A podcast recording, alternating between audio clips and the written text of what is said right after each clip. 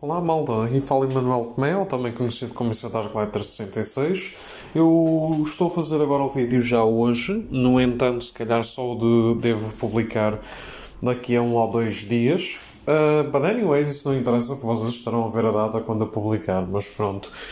Um, portanto, eu ontem fiz e publiquei a primeira parte do meu ranking pessoal para a franquia de Kingdom Hearts dos números 10 a 6, considerando que não vou incluir nem o Melody of Memory, nem a DLC do 3 do Remind. E basicamente essa lista foi qualquer coisa. Todas as entries Kingdom Hearts até agora entraram, exceto lá está aquelas duas que eu mencionei. So, num misto de jogos de consolas e telemóveis perdidas que se transformaram em game movies, que apesar de algo interessantes e necessários são meio filler, entre um jogo de cartas RPG estupidamente confuso e algo difícil de se manobrar e entre uma DLC barra tech demo para a próxima geração, finalmente entramos do lugar 5 a 1 para Kingdom Hearts, onde finalmente eu acho que apesar de gostar da história e personagens envolvidas, que bem apareceram em todas as entries, sejam estas que eu vou mencionar, sejam as que eu mencionei ontem, mas finalmente estamos a entrar dentro da jogabilidade RPG slash hack and slash e onde eu sinto que o jogo em si, as gameplay mechanics têm qualidade e repeat value. Portanto, finalmente chegamos até ao território dos jogos bons a muito bons. Portanto, vamos lá então começar. Número 5 Kingdom Hearts Dream Drop Distance. Este foi um jogo que originalmente saiu na 3DS e depois passou a fazer parte da coletânea da PS4 com um remake em HD. Para um jogo da 3DS, I gotta say, é um jogo bastante bonito e fluido e um outro exemplo em que me lembro de um jogo da 3DS ter tão ter, ter, ai, ter sido tão bem recebido e de ter ganhado uma espécie de remake, por assim dizer, ou neste caso de, um, de uma versão remastered, foi o Resident Evil Revelations. Portanto, sem dúvida que foi uma experiência também algo curiosa. Eu gostei bastante do Dream Drop Distance em termos de jogabilidade, exceto um fator bastante estúpido. A trilha sonora aqui está soberba. Parabéns, porque a trilha sonora de Kingdom Hearts, toda ela é muito bonita, fantástica e fitting a todos os momentos e personagens. No entanto, o Dream Drop Distance eu acho que a soundtrack é estupidamente underrated pela fanbase. Temos o boss contra o Rinsler, a.k.a. spoiler para quem estará a ouvir o vídeo, muito provavelmente no mundo do, do Tron. Temos a situação da soundtrack, de toda a soundtrack do Corcunda em Notre Dame. Uh, a soundtrack dos bosses está linda, principalmente nas partes finais em que até é remixes da soundtrack do primeiro jogo e do Bird by Sleep. É tipo, está fantástica. Em termos dos gráficos, animação e character modelization, não se pode dizer grande coisa, considerando que, again, são reusing de modelos da PlayStation 2, de Kingdom Hearts 1 e 2 Portanto, tecnicamente não se vê assim grande coisa de novo por aqui nesse aspecto. É um jogo bonito e principalmente para o hardware da 3DS é algo sem dúvida que foi mesmo a puxar o, o hardware ao limite. Na PS4 está ainda mais definido em HD, está bonito de se ver.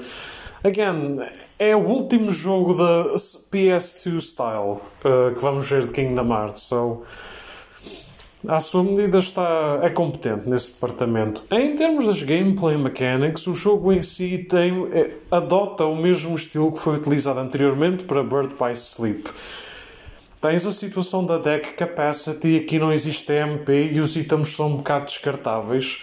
Um, basicamente o que nós temos aqui é a tua HP e a AP Gauge e tu basicamente vais comprando ou adquirindo uh, a situação dos movesets, de ataques, de keyblade, de spells e coisas desse género.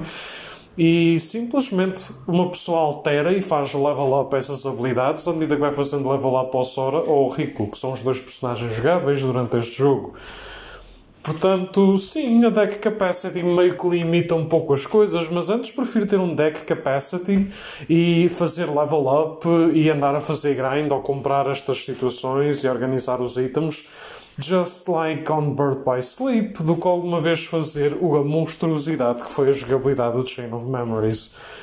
Para além disso, em termos de jogabilidade, houve aqui uma adição muito engraçada que foi o Nomura ter adicionado Pokémons.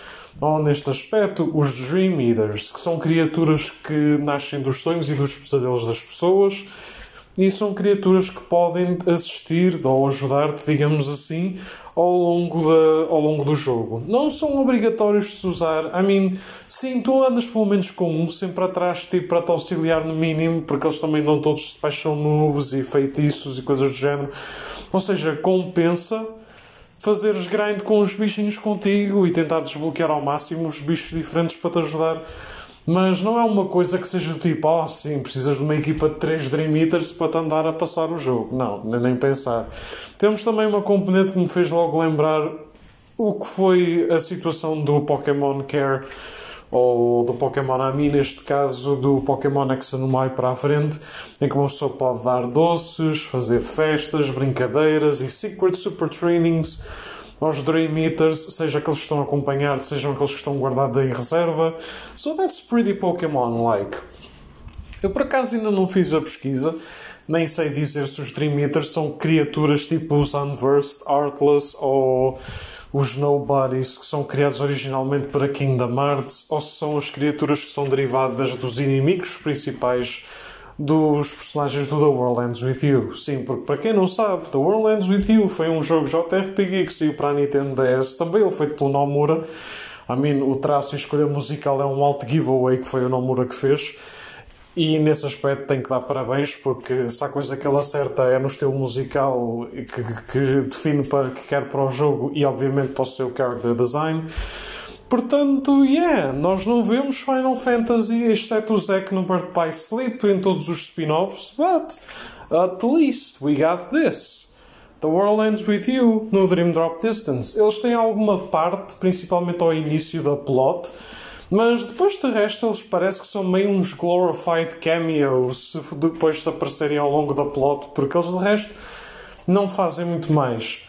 Muita gente vai criticar-me neste aspecto a dizer que os personagens de Final Fantasy também são uns over-glorified cameos.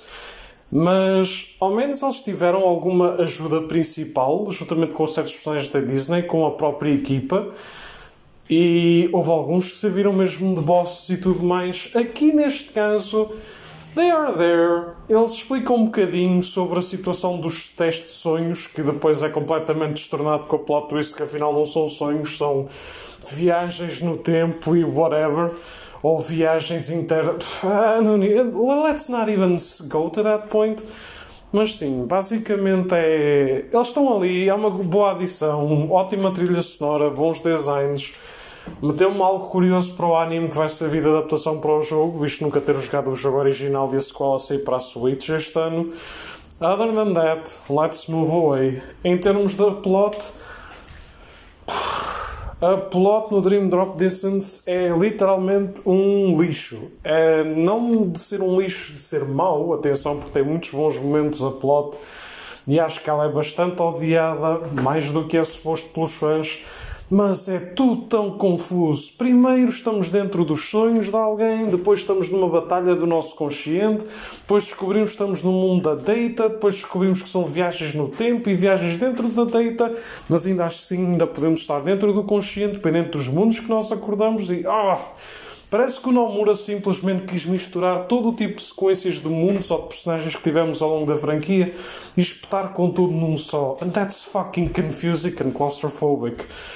Tivemos mais desenvolvimento para com o Sora e o Rico, visto que eles estão a querer fazer um teste para se tornarem Keyblade Masters pelo Yan Sid. E apesar do Sora ter boas interações, eu sinto que ele é bastante inocente e algo burro. Like, even more than he is supposed to be. Eu sei que ele tem outra vez o modelo do Kingdom Hearts 1 em que, claro que sim, nostalgia, mas ainda assim eu não sei. Depois de todos os eventos do 2 e considerando que ele ainda tem essa consciência, todas as ações do Sora aqui, apesar de serem tipicamente heróis shonen Sora, são um bocado ridículas e parvas à sua maneira. O Rico, acho eu, é quem merece sem dúvida o, os parabéns. Sim, ele tornou-se o Keyblade Master no fim por ter resistido e ganhado a Darkness, Portanto, eu sinto que toda a saga do Rico tentar se redimir, ajudar o Sora ao máximo e derrotar a Darkness once and for all. Sim, no 3 há uma última frase e redenção para finalmente fechar o arco completamente, mas eu sinto que foi o Dream Drop Distance que acabou a plot que o 1 começou com o Rico. Após vários jogos, a sua jornada está finalmente acabada com a Darkness. O Rico é agora luz e o Rico está pronto para ser namorado do Sora. That's it. Os mundos também acho que foram algo que foram uma coisa. também foram bastante bem adicionados. I mean, sure, temos o típico mundo da cidadezinha inicial, sim, mas pelo menos depois vamos viajar para mundos que nós não conhecemos. I mean, sure, o rico revisita o monstro, que é aquela baleia que aparece no Kingdom Hearts som do Pinóquio, mas ao menos o Sora viaja naquela ilha dos prazeres do Pinóquio, que sempre dá uma perspectiva diferente e até algo de prequela para um. Também vemos mais acerca do da situação do mundo do trono, já, já que vimos que só, que só tivemos o personagem durante o 2, seguindo o filme original dos anos 80, aqui é referente ao filme de 2010 e dá uma sequela fantástica. Aqui, um dos personagens da Disney que costuma ajudar um, a equipa tem um destino algo diferente do que é pressuposto na franquia de Kingdom Hearts e infelizmente não acontece mais coisas deste género com certas personagens. Continuo a dizer, é um momento impactante, especialmente pela reação do Sora, e tenho muita pena que este tipo de situações não tenham sido metidas, nem que fosse por questão do realismo, com outras personagens. Vemos o mundo de Corcunda Notre Dame, finalmente! E até temos direito ao Frollo a cantar parte da música inicial com o Corcunda enquanto ele está a explicar as coisas durante a torre. Infelizmente, não temos nenhuma versão falada do Wildfire. Shame, Disney. Shame. Para além disso, temos também um outro mundo dos Três Mosqueteiros, com o Mickey, o Donald e o Pateta, que também é gira à sua maneira, e goddamn, a música dos violinos nas batalhas é tão boa. E depois, por fim, uh, temos o mundo do.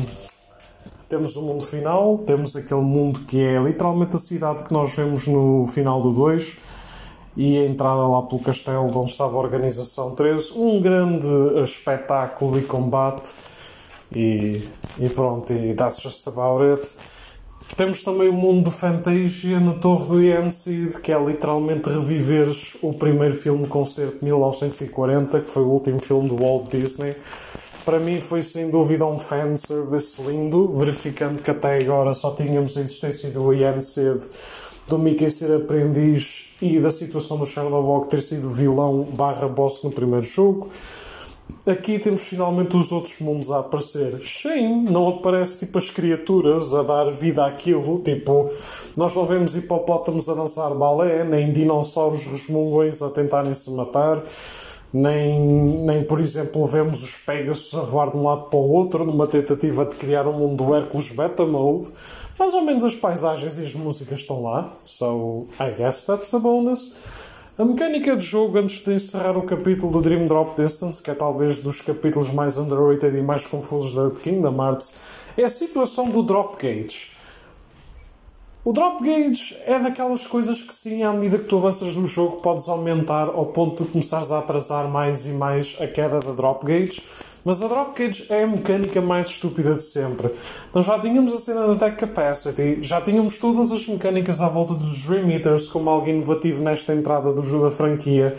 Não era preciso inventarmos mais. O Drop Gates, para quem ainda não percebeu ou quem ainda vai jogar o jogo, basicamente imaginem que vocês têm um timer em que começam com o Sora, fazem o, seu, o vosso jogo à medida e mais não sei o quê. Agora imaginem que param num ponto antes de chegar a um save point ou que estão ao meio de um boss vocês obrigatoriamente passam para o rico. O rico começa a plot de um ponto, provavelmente até bastante diferente do vosso. Faz a parte dele até que depois é chamar novamente ao Sora e vocês têm que repetir o boss todo novo ou começar a fazer o caminho just like where you left it é uma situação tão estúpida. Primeiro, quebra a fluência de jogo e a situação de estarmos quase a derrotar um boss, que às vezes são alguns difíceis, principalmente na parte final, e termos que andar a repetir todo de novo. Pá! Quem raios se lembrou da porcaria do Drop Gauge? Mas enfim. Vamos, vamos continuar. Número 4. Kingdom Hearts Birth by Sleep. Ups. Yep. Há muita gente que vai dizer-me bastante mal da vida deles. Birth by Sleep foi um jogo que saiu primeiramente na PSP e depois saiu para a PS3 4. Para muita gente, este é o melhor jogo da franquia, ou talvez o segundo melhor. Well, para mim é complicado. É um jogo muito bom em termos da origem e da plot e da introdução de A Yet Again, outro trio, mas apesar de tudo, e é um jogo fantástico na própria PSP, atenção, mas eu não acho que seja melhor do que o Kingdom Hearts 1 a 3, que estão obviamente nos três primeiros lugares para mim. Simplesmente porque, well, os mundos são curtos, conseguindo tu fazer o jogo, o, cada mundo em menos de uma hora, e sendo que só existem para aí 5 a 6 mundos, well, there you gotta. Um, os três personagens, apesar de terem uma jogabilidade fixe e única à sua maneira, a Aqua e o Venom, por exemplo, são extremamente fáceis de se utilizar, num aspecto em que desbloqueiam muito mais habilidades em termos de rapidez o, rod, o dodge roll e outras capacidades de evade são estupidamente broken para eles, enquanto, por exemplo, o Terra é mais lento, portanto tem que fazer a sua capacidade não em magia ou em evades, mas a ter algo mais de defesa e a ter muito mais poder na própria Keyblade e ataques físicos. It makes sense diferenciar os personagens, mas este é o problema do trio, é acabas por balançar dois de uma maneira e um fica de outra, ou vice-versa. Depois os mundos foram, apesar de engraçados à sua maneira e fazerem sentido na plot, ao mesmo tempo parece que estão ali só por estar. Eu não sei. Temos o mundo da Cinderela, temos o mundo da Branca de Neve, o mundo da Aurora, que é o mundo onde está a Maleficent. Temos o mundo da Disneyland, basicamente com o Mickey e os outros temos o mundo do Peter Pan, temos a nave do Lilo and Stitch, Stitch neste caso, que a Lilo nem sequer aparece, e temos o Graveyard of the Keyblades e a zona de onde está o Ericus e os restantes. Quando foi o treino dos Keyblade Masters. É uma boa divisão de mundos, é diferente o suficiente e todos eles têm o seu propósito para estar na plot. Mas a plot, que, por estar dividida, digamos, entre os três, é tudo tão curto. Estamos a falar que às vezes para passar um mundo no nível fácil ou no nível normal, uma pessoa passa às vezes um mundo em 30 a 40 minutos, isto com cutscenes incluídas. Eu, a juntar todas as horas que demorei apenas para fazer o story mode do, deste jogo, imaginemos, a Aqua foi quem eu demorei mais tempo, e contando com o Final Chapter que tu desbloqueias após completares os três, basicamente uma pessoa tem like umas 10 horas, mais 6 a 7 do Terra, mais 5 a 6 do Ven, acreditem ou não, eu fiz para aí a story mode inteira com o final chapter em cerca de para aí umas 23, 24 horas. Sim, depois temos muito mais grandes, exploração de itens, os secret bosses que são uma porra de uma dor de cabeça e que comem certamente muito mais horas. Mas para quem só queira saber a história da prequela sobre o Xehanort, o Vanitas, a queda do Terra para o Darkseid, a Aqua a ser Motherly Instinct, Keyblade Master a cair, o Mark Hamill a morrer, basicamente, e o Ven a adormecer dentro do coração do Sora, será uma jornada bastante curta e até repetitiva, porque os mundos, na sua grande maioria, e é isso que eu acho que o Dream Drop Distance ganha, são exatamente o mesmo cenário. Tirando um ou outro caso com o Ven, por exemplo, em que ele anda nas cavernas dos gnomos e em casa dentro da casa da Cinderela. Ah, e já agora também há o mundo do Radiant Garden, não esquecer, que tem uma música fenomenal. Mas enquanto no Dream Drop Distance o Sora e o Rico andam em cenários diferentes do mesmo mundo, aqui nós andamos, tirando uma ou outra exclusão, em, no mesmo cenário. Estamos a falar que a Bia viu-me a jogar o mundo do Peter Pan e, tirando as cutscenes e o modelo da personagem que eu estava a jogar, ela viu que o mundo era igualzinho de uma ponta à outra. There, there was literally no fucking difference. O jogo é divertido. É, é um pouco mais limitado por causa das mecânicas do Deck Capacity que introduziu. É. É bastante repetitivo é. Mas a história é bastante interessante. Tenho pena também que as personagens são um bocado rígidas, por assim dizer. Ericus is fun, mas é principalmente por causa de ser voiced pelo Mark Hamill. O Xehanort é interessante, mas não deu para explorar o suficiente dele. O Vanitas é só mau porque sim, basicamente. And that's what makes him funny, I guess. E apesar de eu gostar do trio Terra, Aqua e Ventus, o Terra é basicamente um outro rico, só que menos edgy e gay. O Ventus é uma espécie de Sora, só que com a voz e formato do Roxas mais aborrecido. E a única que se destaca realmente, seja em visuais, é a Aqua. O problema, em termos da plot e da responsabilidade, é, é a Aqua. Like, a Aqua é a melhor dos três, mas ainda assim não é uma coisa fantástica, porque a história. A, a voice actress, a pessoa morta a toda a hora que dá voz à Aqua, é extremamente monótona e depois, I mean. Uh, não sei, parece que a Aqua depois, como cada outro dos protagonistas está a cair em uma ou duas traços de personalidade, ela também cai nos dois, que é a líder responsável que se culpa e a motherly instinct older sister type. É diferente das diferentes Kyries ou da parvalhona da, da Larksin, mas, again, é mais uma personagem feminina que, apesar de ser muito popular e de ser bem recebida pela maioria da fanbase, e é que se calhar ainda tem a melhor escrita, but still há coisas que faltam. É impossível dizer que o Birth by Sleep, pelo menos para mim, é melhor do que qualquer um dos três, porque Kingdom Hearts é, so é o Sora. I don't know, I just goddamn love that boy. E eu não sei, não é que os outros personagens também sejam escritos de maneira fantabulástica ou estupidamente complexa, mas seja pela vida do voice acting ou seja pelo, pelos momentos em que os personagens estão metidos, não sei. Acho que os personagens em causa, pelo menos estes, são um bocado monótonos e limitados com o que lhes foram dados, que é normalmente a maldição das prequelas. Mas pelo menos aqui aqui, pelo menos, pá, acho que é uma história bastante boa. Joguem Bird by Sleep, a história está fantástica, tá, a jogabilidade está muito boa, os bosses são complicados, principalmente em hard difficulties, os secret bosses são para esquecer.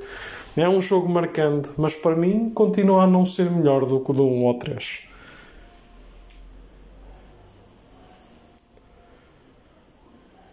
Número 3. Pronto, para número 3, acho que vou pôr o Kingdom Hearts 1. O Kingdom Hearts 1 é talvez o jogo que se sinta mais Kingdom Hearts. Isso soa um bocado estranho, perhaps, mas, mas acho que é uma realidade. A, a magia, o misticismo, a situação de parecer tudo tão novo e, e apesar de haver muitos momentos light, também há outros completamente shrouded in darkness é talvez a história mais simples e mais kid fairy tale de todas as outras entries. É um simples miúdo que não é especial, que acaba por, por ganhar uma habilidade fantástica que é controlar a luz e a Keyblade.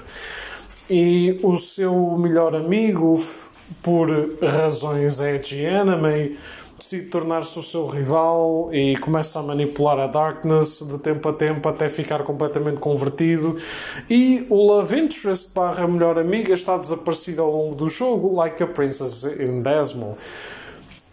Kingdom Hearts 1 é basicamente um exemplo de um clássico JRPG barra clássico jogo, ponto foi influência toda a franquia. Ainda hoje, certos plot points e character dialogues do 1 são ainda utilizados, seja em Kingdom Hearts, seja noutros.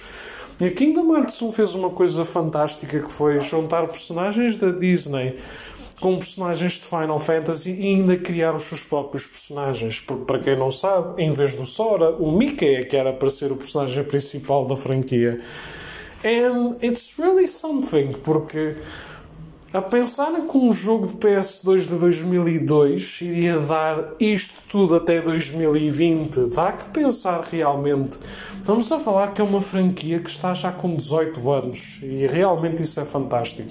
O voice acting, apesar de, ser, de serem miúdos na maioria a fazer na altura, está muito bom. At sometimes it's even meme material, mas nós vemos que os momentos estão a ser orgânicos e a darem todo o seu all. Um, os voice actors dos personagens da Disney estão fantásticos, estão tal e qual como eu imagino os personagens a ser, muito bem mesmo. E em termos dos personagens de Final Fantasy, uh, infelizmente, por mais bons que sejam os jogos de Final Fantasy, exceto agora no remake do 7, a maioria dos personagens são estupidamente aborrecidos, monocórdicos e estupidamente monótonos. They're not bad voices, mas tirando a voz do Sephiroth, basicamente, todos os outros são meh. E nesta altura, e falando já numa coisa que eu reparei no 2, a Tifa e a Aerith quase que são uma mesma gaja. A voz do Cloud é ok, a voz do Squall, I mean Leon e da Yuffie e do Sid, eh, They are okay, mas sem dúvida que não são nada assim do outro mundo.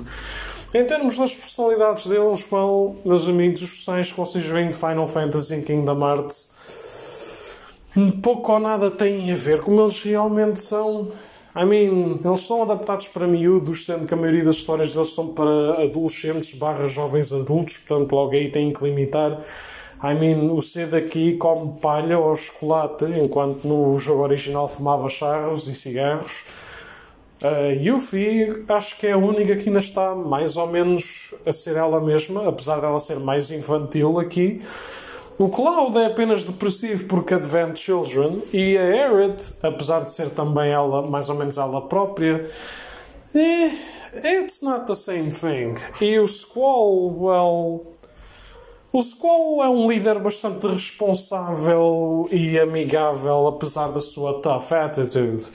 Enquanto quem joga com o Squall no 8, nada is a bad person, mas pouco ou nada tem a ver. Em termos da jogabilidade, é well, nós temos a seleção da HP, da MP, das Secret Abilities, temos Summons, em que chamamos personagens da Disney para nos vir socorrer e dar algum boost e ataque defesa, HP, encher o MP, depende muito do que vocês pretendem com os summons que, que escolhem. E basicamente é uma seleção de ataques. Foi também num que nasceu a mecânica das diferentes Keyblades. Cada, cada mundo dá uma Keyblade diferente. Cada Keyblade tem uma stat orientation e uma habilidade especial e um design diferente. So, depende muito do que queres fazer com esta história das Keyblades. E os fundos em si, pá, são bonitos. Sim, são limitados para a altura, mas estão bastante bem na PS2. A jogabilidade é um bocado rígida, per se, em que é bastante limitada, principalmente no combate, apesar de ter muitos special moves para o Sora. Mas a jogabilidade é bastante limitada e, e rígida em comparação ao 2 para a frente, that's true apesar de ter bastante com que tu utilizares, tens a situação dos Synchronize Items e Weapons para conseguires ter melhores Keyblades, like the Ultimate Key, ou teres Mega Potions e itens mais poderosos. Like, it's nice. Mas sem dúvida que falta ali qualquer coisa. Em termos da plot, é talvez a plot mais simplista. Even Ansem a controlar o Riku e enganar a Maleficent, that makes sense Ok? Literalmente foi a partir do Reach Chain of Memories que de repente começou a ficar tudo confuso. Não é que um não seja perfeito e não tenha contradições dentro dele mesmo, mas uma pessoa sente que é talvez a história mais misteriosa entre miúdos e adultez e é a história que mais simples seria para uma criança jogar o jogo. It's simple and, it has its, its, its, ai, its charm. Enquanto que os outros têm muita virtude, mas também têm muitos contras e, e ficam bastante confusos. Número 2 Kingdom Hearts 3. Se calhar se eu metesse a DLC do Remind junto com ele, isto poderia ganhar um outro toque, mas vamos deixar para já isto tal e qual como está. Kingdom Hearts 3 foi muito mal recebido pelos fãs tem uma nota muito boa, teve em resales e tudo mais, e o jogo vendeu para caraças, mas assim que o jogo foi passado, nós vemos uma óbvia distinção e abandono de muita da fanbase. Foi o jogo esperado por toda a gente, literalmente toda a gente que jogava ou não JRPGs e Kingdom Hearts esperava por isto. Este foi aquele tipo de jogo que foi anunciado basicamente depois do 2 e teve cerca de 15 anos para sair. Mas uh, também há uma coisa que eu nunca vou perceber nos fãs de Kingdom Hearts, though. Eles queixam-se imenso que esperaram 15 anos para o 3 sair. And yet, um Dream Drop dessa são uma sequela direta para o 2. Temos todos os spin-offs e prequelas que servem para complemento e explicação para muitas perguntas do 1 e do 2. E com os remixes e tudo mais. Kingdom Hearts nunca saiu da vida das pessoas. Houve sempre quase early releases. Portanto, eu pergunto-me quem é que realmente estava com antecipação para o 3. Eu percebo quando o Dream Drop Distance saiu, por exemplo, em 2012, 2013, e as pessoas estavam a morrer para que o 3 saísse. Ou para quando o 2.8 saiu, logo em 2015. It makes sense. Two, three years of waiting. Mas dizerem 15 anos, quando tanto Kingdom Hearts saiu. loh